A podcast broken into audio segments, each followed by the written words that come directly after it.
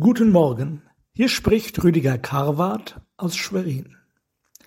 Im vierten Kapitel des Matthäusevangeliums werden wir Zeugen eines dramatischen Geschehens.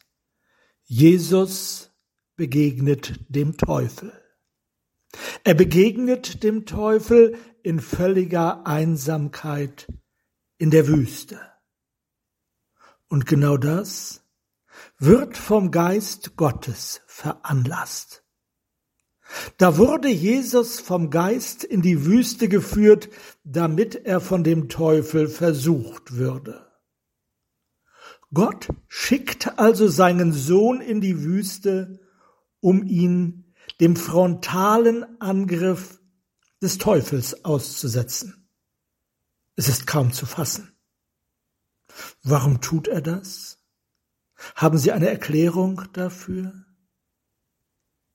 Sie lautet, wir haben in Jesus einen hohen Priester, der Mitleid haben kann mit unserer Schwachheit, weil er versucht worden ist, in allem wie wir, doch ohne Sünde.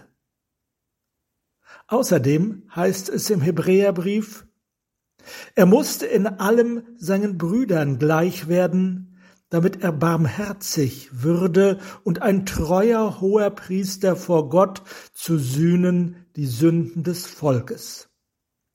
Denn worin er selber gelitten hat und versucht worden ist, kann er helfen denen, die versucht werden.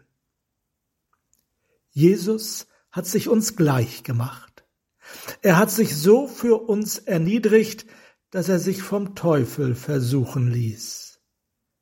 Eine tiefere Erniedrigung gibt es nicht. Es wurde dem Teufel erlaubt, Jesus auf die Probe zu stellen, um ihn von Gott zu trennen, um unsere Rettung zu verhindern. Der Sohn Gottes wird Mensch und begibt sich in die Wüste, um mit dem Teufel um uns zu kämpfen.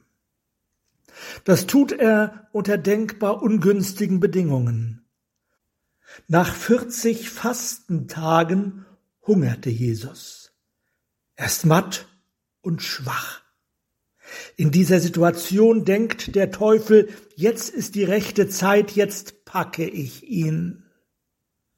Und der Versucher trat zu ihm und sprach, Bist du Gottes Sohn, so sprich, dass diese Steine Brot werden. Die erste Versuchung ist ein Appell an den Hunger. Im ersten Buch Mose suggerierte die Schlange Eva, du kannst von jedem Baum essen. Hier suggeriert der Teufel Jesus, du kannst essen, wenn du Steine in Brot verwandelst. Aber die Versuchung zielt noch tiefer. Sie zielt auf das Verhältnis Jesu zu Gott dem Vater. Der Teufel geht davon aus, dass Jesus, wenn er wirklich der Sohn Gottes ist, überredet werden könnte, unabhängig vom Vater zu handeln. Eine raffinierte Versuchung. Jesus hat tatsächlich als Sohn Gottes die Macht, Steine in Brot zu verwandeln. Er hätte es dem Teufel zeigen können, aber das ist es nicht, was der Vater von ihm will. Er soll ohne Nahrung in der Wüste bleiben und hungern. Auf die Einflüsterung des Satans eingehen und seinen Hunger stillen, würde dem Willen Gottes widersprechen. So zitiert Jesus aus dem fünften Buch Mose. Es steht geschrieben, der Mensch lebt nicht vom Brot allein, sondern von einem jeden Wort, das aus dem Mund Gottes geht.